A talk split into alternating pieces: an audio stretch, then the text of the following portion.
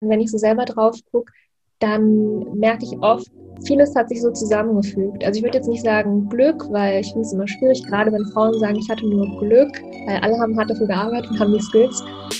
Nie Lee aus Leipzig ist Journalistin, Speakerin und Medienwissenschaftlerin. Wir sprechen in dieser Folge darüber, welcher Hass Journalistin im Netz begegnet, angefangen beim Hinterfragen der Kompetenz. Bis hin aber auch zu ähm, sexistischen Beleidigungen oder eben Vergewaltigungs- und Morddrohungen. Wir sprechen darüber, warum sich nie ausgerechnet in der Castingshow Popstars zum ersten Mal im Fernsehen repräsentiert gefühlt hat.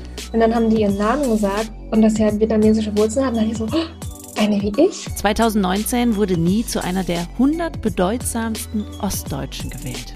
Die Frau ist mega schlau, super kompetent und vor der Kamera Flirt-Tipps testen kann sie auch noch.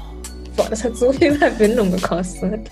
Die Medienmacherin im Gespräch mit Freddy Schürheck.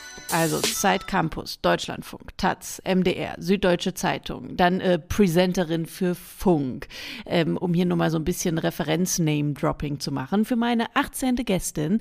Hallo alle und hallo Nie.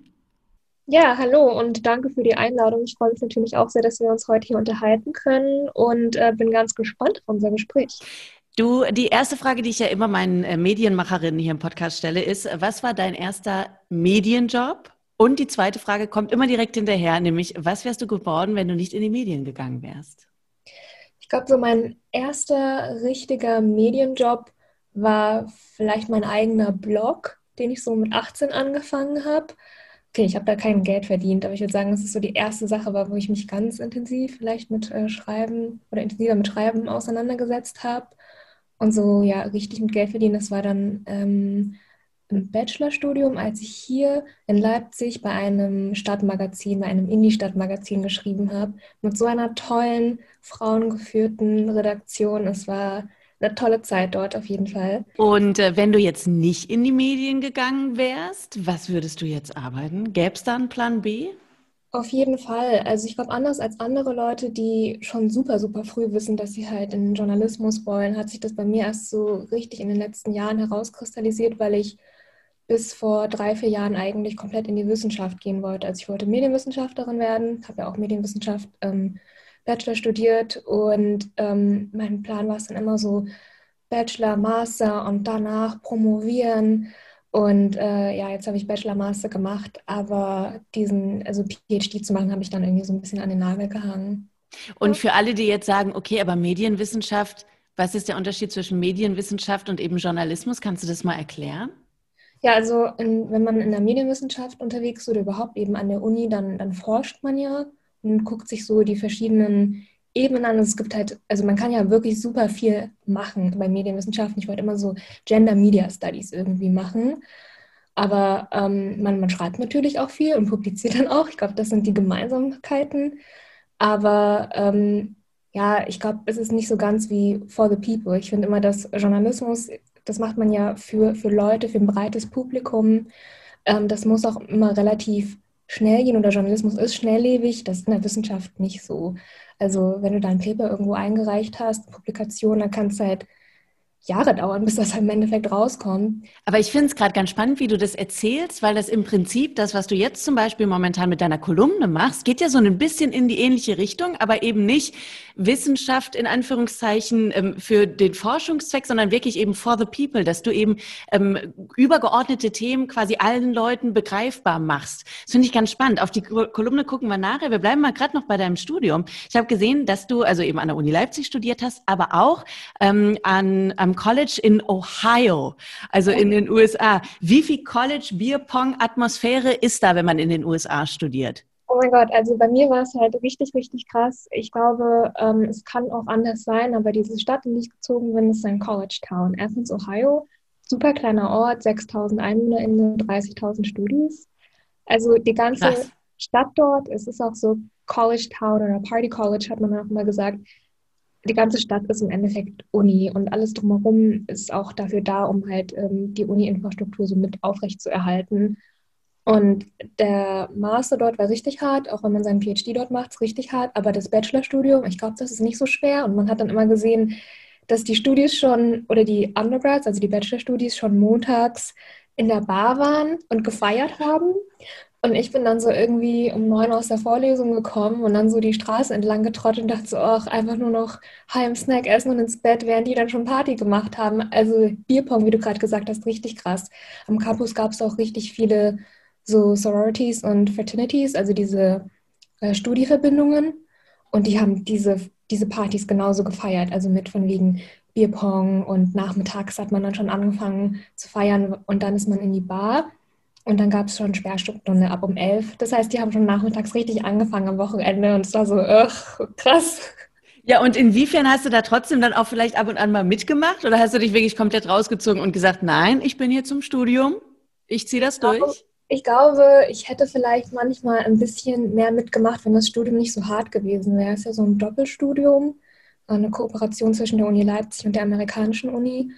Und deswegen mussten wir in diesem einen Semester extrem viel leisten und es war gar nicht so viel Möglichkeit, was anderes zu machen.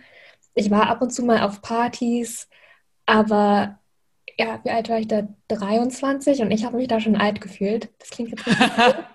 aber die waren ja alle so 18.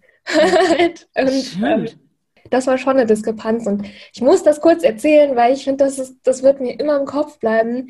Ich war dann ähm, in so einem Sportkurs, weil am Campus gab es dann auch so ein riesiges Sportcenter und ähm, Pool und bla bla bla. Und ich war dann in so einem ähm, Tanzfitnesskurs und die ähm, Trainerin hat Pon Replay gespielt von Rihanna. Also Rihannas erster großer Song im Endeffekt.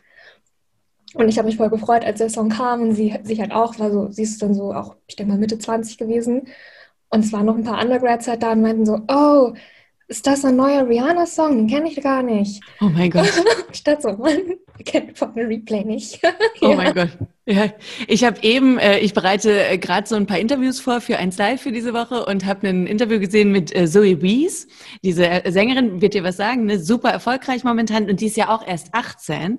So und dann ähm, hatte sie in einem Interview so einen ähm, bei das Ding vom SWR gibt so eine schöne Videorubrik, da machen die mal Songtindern, also du kriegst Songs vorgespielt und musst dann sagen, was verbindest du damit und findest du gut oder nicht.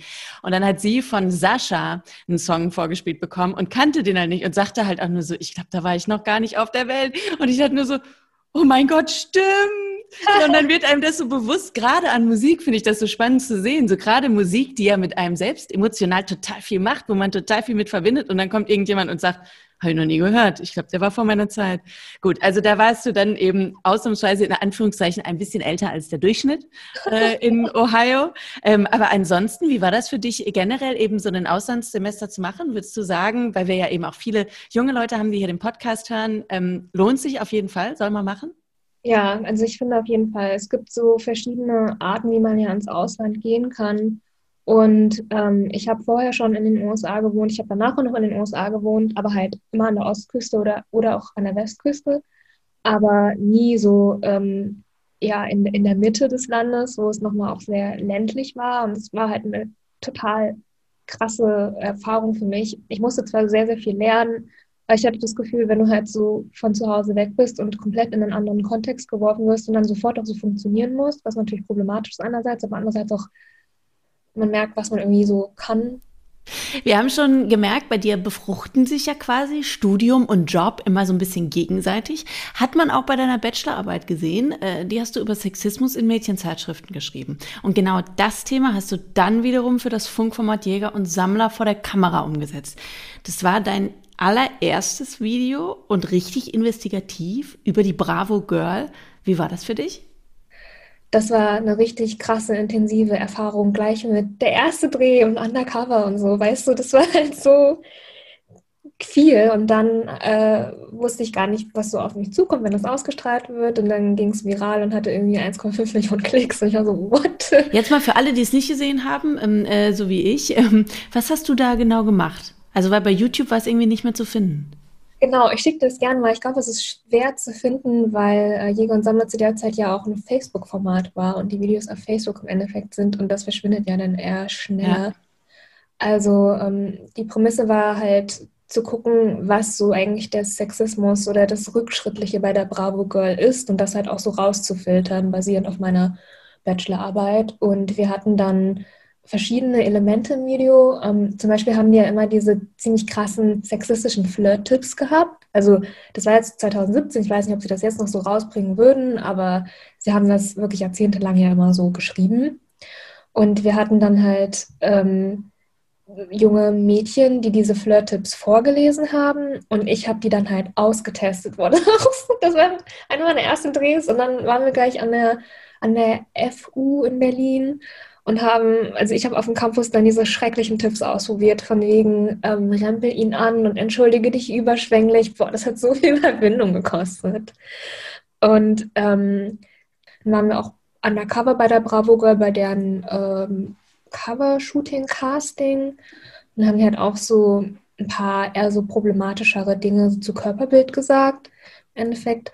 Und dann hatten wir noch ein äh, Interview mit Pinkstings, die das dann auch nochmal so eingeordnet haben und natürlich halt auch Konfrontation mit denen und ähm, kam ein Gegenstatement von denen, das habe ich dann wieder eingeordnet. Genau, aber ich glaube, das, was die Leute daran so krass fanden, war halt dieser Kontrast zwischen Mädchen, an die das im Endeffekt auch gerichtet ist, lesen diese Flirt-Tipps vor und ich mache dann diese Flirt-Tipps und was sie halt zeigt, wow, wie absurd ist das? Und ich war ja dann schon, also Anfang 20 halt und das sollen dann Teenagerinnen machen das ist so eine Diskrepanz und wenn man das so sieht, dann fällt einem, glaube ich, auf, what?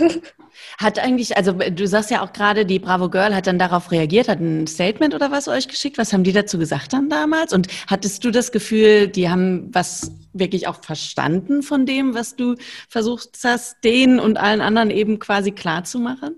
Also ähm, wir hatten denen eine Konfo geschickt mit den Inhalten, die es halt gab, aber nicht mit unserem. Die haben nicht auf unser Video dann reagiert, sondern es war halt so im, im Vorfeld.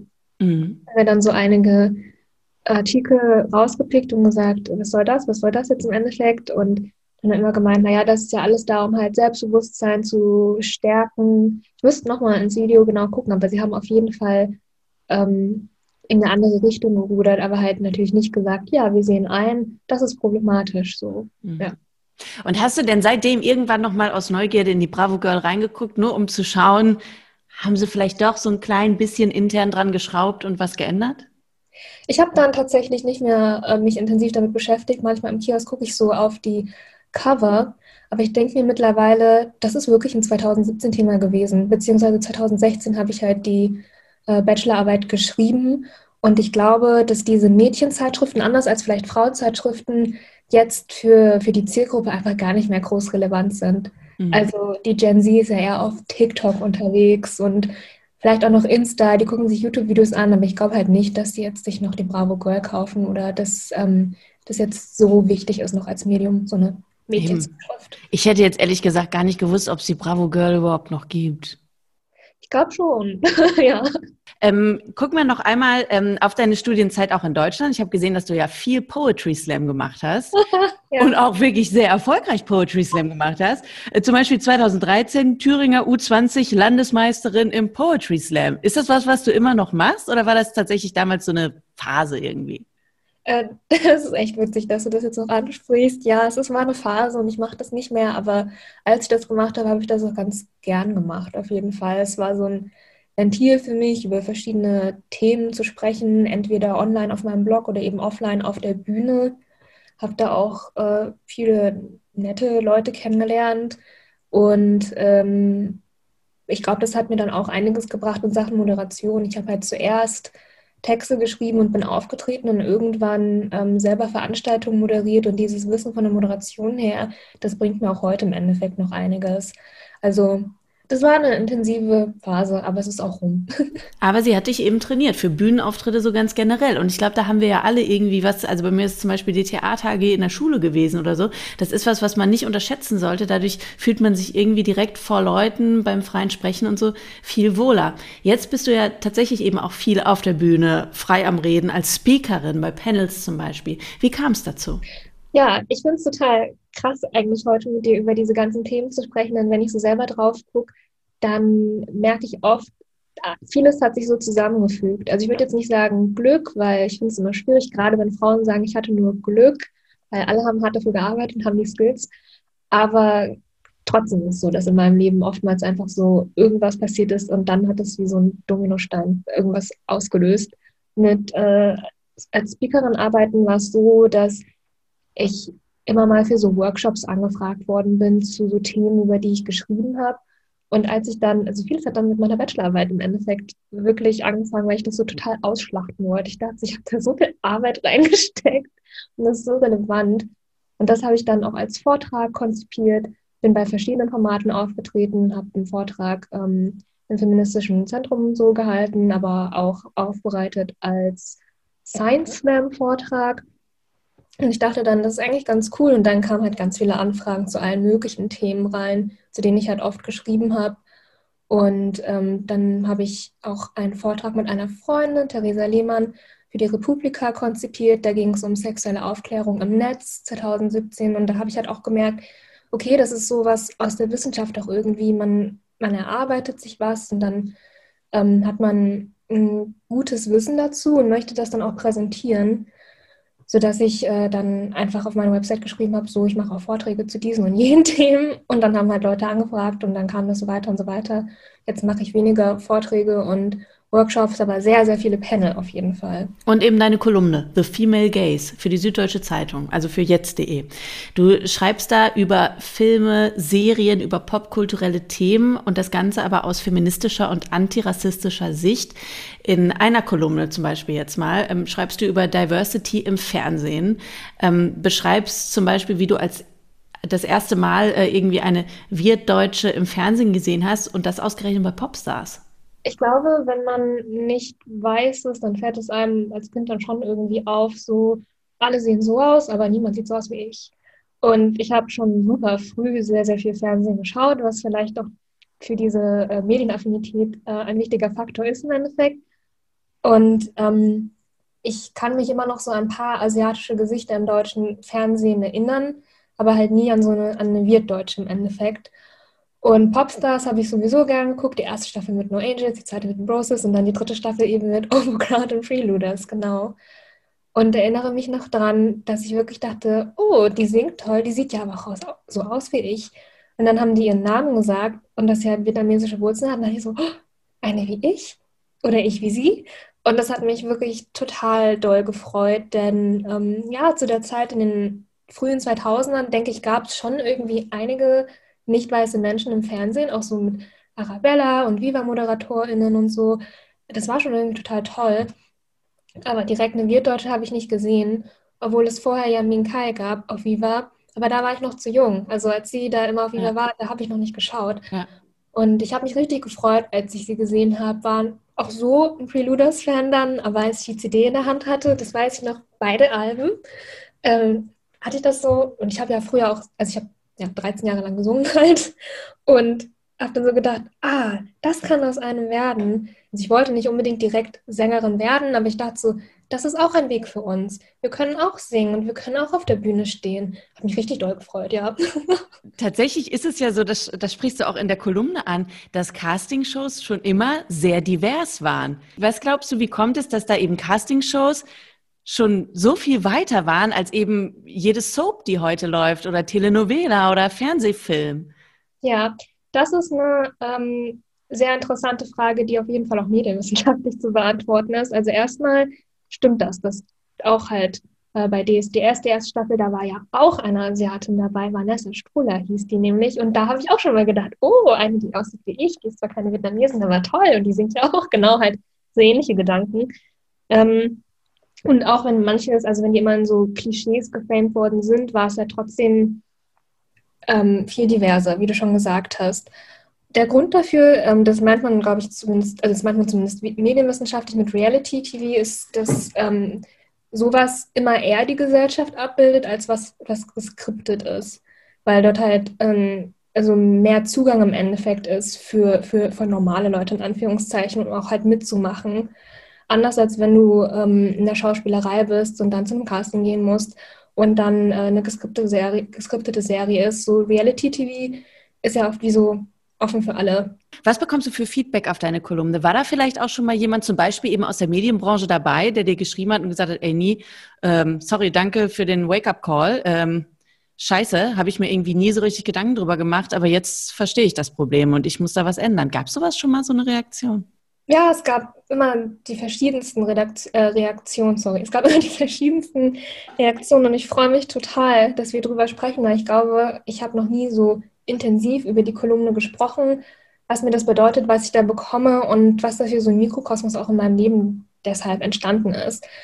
Also es gibt viele Zuschriften von verschiedenen Frauen natürlich, die ähm, sich dann angesprochen fühlen und was mich dann schon echt total bewegt. Also ich hatte eine über Frauenfreundschaften gesprochen und da geht es ja auch darum, dass äh, Frauen oftmals so gegeneinander ausgespielt werden und dass ich finde, dass man halt besser zusammenhalten sollte, sich unterstützen sollte, so wie du es ja auch mit deinem Podcast im Endeffekt machst, was ich total toll finde. und da hat eine geschrieben und ich dachte, boah, krass. Ähm, die hat dann gesagt, ich glaube, diese Kolumne hat was in mir geheilt, da wusste ich nicht mal, dass es kaputt war. Und das hat mich wirklich doll berührt. Also ich dachte so, okay, mit meiner Kolumne äh, habe ich da so einen Einfluss auf diese Person gehabt oder auf ihre Wahrnehmung, wow. Oder ähm, auch eine, die ganz viel Reaktion bekommen hat, war natürlich, weil ja auch aus einer persönlichen Perspektive geschrieben war, mit Sexualisierung von Asiaten. Hatte ich eine Mail bekommen, die ich auch krass fand, als sie schrieb. Ähm, ja, sie wurde halt auch immer ganz, ganz viel objektifiziert aber jetzt fühlt sie sich wohler mit ihrem Partner und sie kann endlich sie sein. Sie hat das Gefühl, als sich gesehen zu werden. Das fand ich toll. Das hat richtig, richtig doll auch mit mir was gemacht. Ich dachte, das ist eigentlich das, was wir im Endeffekt auch wollen. Wir wollen ja alle so unser authentisches Ich sein dürfen. Und die, die, glaube ich, industriell einiges so ausgelöst hat oder von Leuten, die halt sagten, wir seien in der Industrie, war die über Banalisierung von Vergewaltigung in Narrativen oder dass das halt oft so als Plot-Device benutzt wird. Und da hatten dann auch einige Leute so geschrieben, okay, ich, vielleicht muss ich jetzt mal so überdenken, wie ich halt Filme schaue oder auch wie ich einiges produziere, wie ich einiges schreibe. Genau. Ich muss auch wirklich sagen, ähm, ja, auch mir hast du da in einigen Dingen die Augen geöffnet, obwohl ich mich immer für sehr aufgeklärt und emanzipiert und so weiter gehalten habe. Aber wie lange sitzt du denn an so einer Kolumne dann? Also ich schreibe halt meiner Redakteurin, was für ein Thema ich gerne machen würde. Und manchmal weiß ich so ganz genau. Und manchmal habe ich nur so eine vage Vorstellung und ähm, sie gibt dann dem Thema nochmal so einen richtigen Spin. Genau, deshalb Shoutout an Lara. sie ist jetzt äh, die, mittlerweile die Chefredakteurin von jetzt.de. Und ähm, ja, dann fange ich halt so an zu überlegen, meistens halt mittwochs, ähm, gucke mir dann auch die verschiedenen Studien dazu an, die es vielleicht zu dem Thema gibt. Das ist so dieser Uni-Teil, also Lit Review, lese das alles und versuche dem dann so einen Spin zu geben. Dann donnerstags schreibe ich, ja genau, Mittwochabend und donnerstags den Tag über. Freitagmorgens sende ich es dann ein, dann ähm, fange halt so die Redikaturschleifen an. Ja so eine Kolumne, so eine feste Rubrik ist ja für viele so der Carrie Bradshaw Gedächtnistraum. So, yeah, eine Kolumne, was regelmäßiges. Wie hast du das geschafft? Ach, das klingt jetzt vielleicht auch komisch, aber es ist halt auch so typisch für vieles, was immer so passiert ist. Ich habe einfach getweetet, hey Leute, ich bin jetzt mit meiner Masterarbeit fertig. Ich würde voll gerne eine Kolumne schreiben, wo ich dies und das und jenes mache. Und dann kamen so ein paar Redaktionen auf mich zu und meinten, ja, wir hätten das gerne.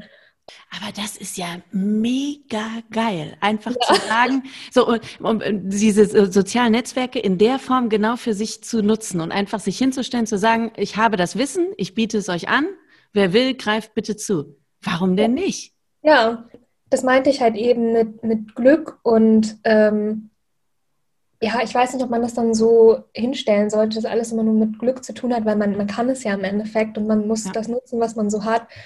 Aber manchmal, wenn ich so auf meinen Lebenlauf, Lebenslauf zurückschaue und auch darüber nachdenke, mir war das, wie gesagt, nicht so wie bei anderen so früh klar, dass ich in den Journalismus will. Ich habe kein einziges Praktikum gemacht. Also überall, wo ich gearbeitet habe, das war halt, weil Leute mir eine Mail geschrieben haben und meinten ja. so Bock. Ich so, ja, lass machen. So, jetzt aber nochmal ein kleiner, kleiner Downer äh, zwischendurch. Was ist eigentlich mit äh, negativem Feedback? Ich meine, du packst eben Themen an wie Feminismus, wie Rassismus, Themen, wo klassischerweise gerne irgendwie ein Shitstorm droht.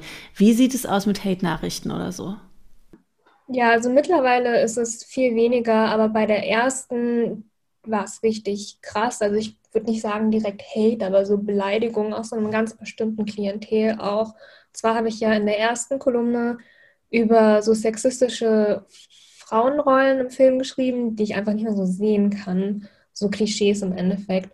und habe mich auch so teilweise auf so Superheldenfilme bezogen. Und äh, ich will da auch nicht alle über einen Kamm scheren, auf keinen Fall, aber da, wo ich halt schon so diffamierende Nachrichten bekommen habe, das waren so Leute, die sich selber auch als Nerds bezeichnet haben.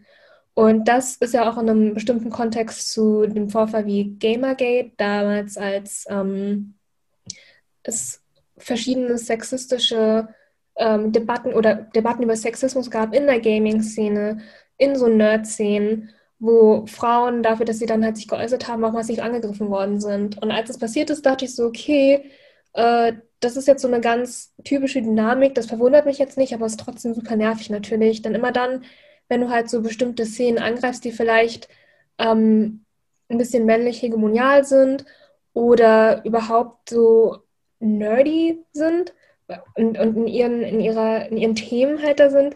Und wenn du dann halt was ähm, anstößt und sagst, ja, das ist ein bisschen problematisch oder das ist vielleicht ein bisschen frauenfeindlich, was da so passiert, dann ähm, kann da auf jeden Fall ganz, ganz viel passieren. Und da war es halt so, hä, was will sie überhaupt? Ähm, sie hat ja gar keine Ahnung von Filmen, bla bla bla. Und ähm, so diese typischen Dynamiken, die dir dann halt als Frauen passieren, dass dir so deine Skills abgesprochen werden oder was weiß ich. Du hast ja deine Masterarbeit über Hate Speech im Netz und über Hass gegen Journalistinnen ähm, geschrieben. Genau. Das Ergebnis, lass uns da mal dran teilhaben. Wie sehr hat dich das schockiert oder sagst du, wie du es ja gerade auch schon mal angedeutet hast, und dann kam so der übliche Hass gegen Frauen oder dann wird ihnen eben die Kompetenz abgesprochen und so weiter. Also wie, wie war das Ergebnis und wie, hat, wie hast du es selbst ähm, für dich eingeordnet? Grundlegend habe ich diese Arbeit schreiben wollen, weil ich mir so dachte, okay, ich als Journalistin kriege halt ähm, Hate ab und dann merke ich so, ich äh, halte mich zurück in bestimmten Themenbereichen auch oder wie ich halt manche Themen angehe. Ist das strukturell auch so? Das wollte ich dann halt einfach wissen. Es ist so, dass ich dann mit verschiedenen Journalistinnen gesprochen habe aus allen möglichen Bereichen ähm, und auch frei und fest und mit verschiedenen ähm, ja, Eigenschaften, die halt auch äh, dazu führen, dass sie diskriminiert werden und so weiter und so fort, nach ihren, nach ihren Erfahrungen. Mit äh, mysogener Online-Belästigung habe ich dann halt den, den den Begriff gewählt, weil es ist nicht nur so irgendwie Hate, sondern es ist halt alles, was sie verbindet oder was sie halt bekommen haben, war immer irgendwie frauenfeindlich. Und dann als nicht weiße Frau vielleicht noch äh, Rassismus dazu, als jüdische Frau ähm, Antisemitismus und so weiter. Ähm, die Beleidigungen, die sie bekommen haben, also spannten sich von einfach so dem Vorwurf, dass sie halt einfach nur Aufmerksamkeit wollten, im Endeffekt, dass ihnen die Skills abgesprochen wurden, bis hin aber auch zu ähm, sexistischen Beleidigungen oder eben Vergewaltigungs- und Morddrohungen. Also das Krass. ist wie so eine, so eine Treppe im Endeffekt, was dann, wo es sich dann immer steigert und steigert und steigert. Und wie sind die Journalistinnen damit umgegangen? Also was waren die Folgen von eben misogener, also frauenfeindlicher Online-Belästigung, Beleidigung? Dass es ihnen halt oft mental schlecht damit ging, dass, dass dann auch Selbstzweifel auf sich kamen, dass sie ähm, Sicherheitsvorkehrungen für ihr eigenes Leben getroffen haben, je nachdem, wie viel Bedrohung sie dann im Endeffekt auch online ausgesetzt waren. Und dass einige dann auch gesagt haben, ich überlege schon, welche Themen greife ich wann an. Und wenn das ein Thema ist, wo ein Shitstorm kommen könnte, habe ich die Kapazität überhaupt dazu? Ich habe ja noch andere Faktoren in meinem Leben. Wie werde ich von der Redaktion beschützt? Wie viel Support habe ich da? Weiß ich, dass ich da weniger Support habe? Mache ich dann das Thema vielleicht nicht? Was dann im Endeffekt dazu führt, dass sie sich äh, einschränken mit dem, woran sie halt arbeiten oder dass sie halt zweimal überlegen, so wenn meine Arbeit äh, auch eine Gefahr darstellen kann mit dem, was ich da so bekomme, mit, dem, mit der Bedrohungslage, dann äh, wende ich mich davon ab. Das bedeutet aber weniger Themenvielfalt natürlich. Und was war das Ergebnis deiner Arbeit? Alle Frauen zusammen wurden misogen beleidigt, aber wie gesagt, die, die halt Mehrfachdiskriminierung erfahren, auch mehrfach. Und das heißt also, die, die auch im realen Leben viel abbekommen und auch online viel abbekommen haben, sich dann auch eher so zurückziehen würden. Und eine schwarze Journalistin meinte dann halt, das ist total gefährlich, weil das ja auch wieder zu weniger Perspektivenvielfalt im deutschen Journalismus führt, wo man vielleicht sowieso teilweise ein Diversitätsproblem hat. Und wenn aber diese Gefahr nicht anerkannt wird von Redaktionen, dann äh, fühlen die sich da sehr alleingelassen. Und das war dann so das Strukturelle, das Institutionelle, sie hat gesagt, ähm, ich wünschte mir da mehr Unterstützung. Ich wünschte mir von der Redaktion, dass dann vielleicht eine Stelle gäbe, wo ich hingehen könnte und sage, hier, ähm, guck mal, was da alles gegen mich reinkommt. Und ähm, die ganzen Beleidigungen, so dass sie sich nicht damit beschäftigen müssen, weil deren Arbeit ist es ja eigentlich, journalistisch zu arbeiten und nicht Kommentare zu filtern, durch Kommentare zu gucken und die dann vielleicht zu melden oder vielleicht auch noch ähm, in die Rechtsabteilung zu schicken. Da gab es nur eine, die in ihrer Redaktion so meinte, dass sie da wirklich ganz tolle Unterstützung hatte. Einige meinten dann auch so, ich glaube, manche meiner Kollegen, die haben das nicht so doll auf dem Schirm, dass man als Frau dann nochmal so anderem ausgesetzt ist. Du hast gerade gesagt, wenn ich es richtig verstanden habe, dass nur eine deiner ähm, also Gesprächspartnerinnen gesagt hat, sie fühlt sich komplett aber supported in der Redaktion und wird da aufgefangen. Nur eine einzige. Von wie vielen, mit denen du gesprochen hast? Genau, also ich habe In-Depth-Interviews geführt. Das sind so äh, teilweise 70 bis 100 Minuten lange Interviews, mhm. die dann halt so ähm, analysiert werden. Ich habe mit sieben Frauen gesprochen. Genau, das ist jetzt nicht ein riesengroßes Sample, aber es ist halt auch keine, also es sind keine ähm, quantitativen Daten, sondern es ist eine qualitative mhm. Studie. Das macht man halt vor allem, wenn es halt noch gar nichts auf dem Themenbereich gibt und man erstmal so gucken will, was gibt es überhaupt. Na gut, ähm, aber eine von sieben ist trotzdem eine Scheißquote. Ja, ja, genau. Oh Gott. Ja, aber was, was, ähm, wie habt ihr denn versucht, dann eben auch konstruktiv mit diesem Thema umzugehen? Gab es da eben dann auch Überlegungen von, von dir oder von deinen Gesprächspartnerinnen, was man eben ändern muss, wie man Redaktionen oder redaktionelle Gefüge gestalten muss, damit sowas eben nicht so weit kommt, wie jetzt eben von dir beschrieben? Ja, komplett. Also dadurch, dass wir dann so lange Gespräche hatten und ich auch den Raum bieten wollte, ähm, dass die Journalisten sagen konnten, das finde ich muss sich ändern oder das würde ich ganz gerne anders sehen, habe ich natürlich auch gesagt, okay, schieß los. Und viele meinten eben, also es braucht dieses Bewusstsein, dass es das erstmal gibt, dass ähm, das Online-Sein im Endeffekt auch eine, eine Gefahr darstellen kann. Oder aber, wenn du nicht mal direkt selber auf Social Media bist, dass trotzdem in den Kommentarspalten der Medien oder auf Social Media du dann halt vielleicht angegriffen wirst. Und, und viele meinten halt, sie finden, dass es so unabhängige Stellen in der Redaktion geben sollte, wo man das melden kann und auch mit einer Rechtsabteilung. Eine sagte halt auch, sie war, sie war tagelang damit beschäftigt, als sie ein Video gemacht hat, ähm, als schwarze Journalistin mit Hasskommentare rausfiltern und ähm, ihre Kollegen Kolleginnen auch. Und dann hat sie natürlich so eine Frustration im Endeffekt entwickelt, weil das ist ja alles nicht deren Job. Die sollen ja journalistisch arbeiten und nicht Kommentare durchfiltern. Also es braucht zuallererst mal das Bewusstsein, dass es da ein großes Problem gibt, das angegangen werden muss. Hass gegen Frauen im Netz, Hass gegen Journalistinnen im Netz. Und ähm, dass du eben jemand bist, der dieses Bewusstsein bei anderen schafft, das ist jetzt, ähm, glaube ich, auch ein Faktor, warum du 2019 ganz besonders ausgezeichnet worden bist. Du bist von der Zeit unter die 100 bedeutsamsten Ostdeutschen gewählt worden. Ja. Das war nochmal ziemlich krass für mich, als das passiert ist. Also diese, diese Liste, auf der ich dann gelandet bin, das war schon dann im November, glaube ich, oder so Ende des Jahres 2019. Und im Sommer 2019 fing das so an, dass ich plötzlich immer mehr und immer mehr über das Thema Ostdeutschland gesprochen habe und Rassismus im Osten, Rechtsradikalismus im Osten, aber auch wir deutsche Identität, da ich ja im Osten geboren bin und auch meine Eltern während der DDR halt hierher gekommen sind aus Vietnam. Und dieses Thema wurde komplett an mich herangetragen, hatte ich das Gefühl. Ich hatte vorher schon immer drüber gesprochen, aber nie in dieser krassen Intensität. Das war, weil es 30 Jahre Mauerfall war und auch einige ostdeutsche Landtagswahlen. Und plötzlich habe ich sehr, sehr viel, also mehr als sonst je, jemals zuvor dazu gemacht. Ein Buchbeitrag, ich glaube, in einem Podcast dazu gewesen. Boah, ich glaube, so sieben, acht Panels innerhalb von wenigen Monaten. Immer wieder dazu.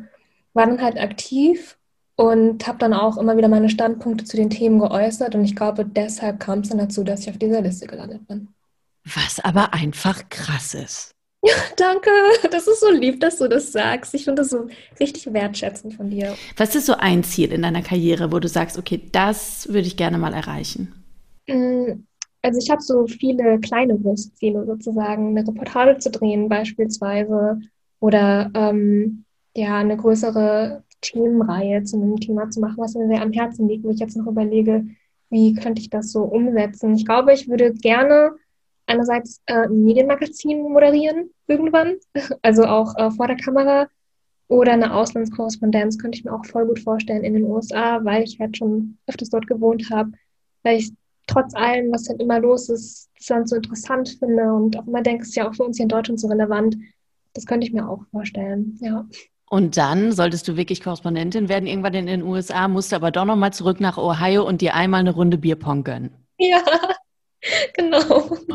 So, das war die 18. Folge von Die Medienmacherin. Und für alle, die ich noch nicht bei Instagram zugespammt habe, Leute, es gibt ja den Deutschen Podcastpreis. Und dieser feine kleine Podcast hier ist neben mindestens 1802 anderen Podcasts für den Publikumspreis nominiert.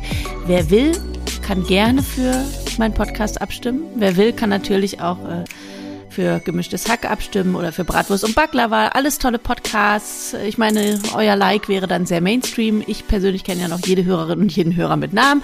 Aber äh, so oder so eine Stimme da lassen, das geht ohne Anmeldung ganz easy. Ich freue mich, wenn ihr nächste Folge wieder mit dabei seid. Tschüss alle.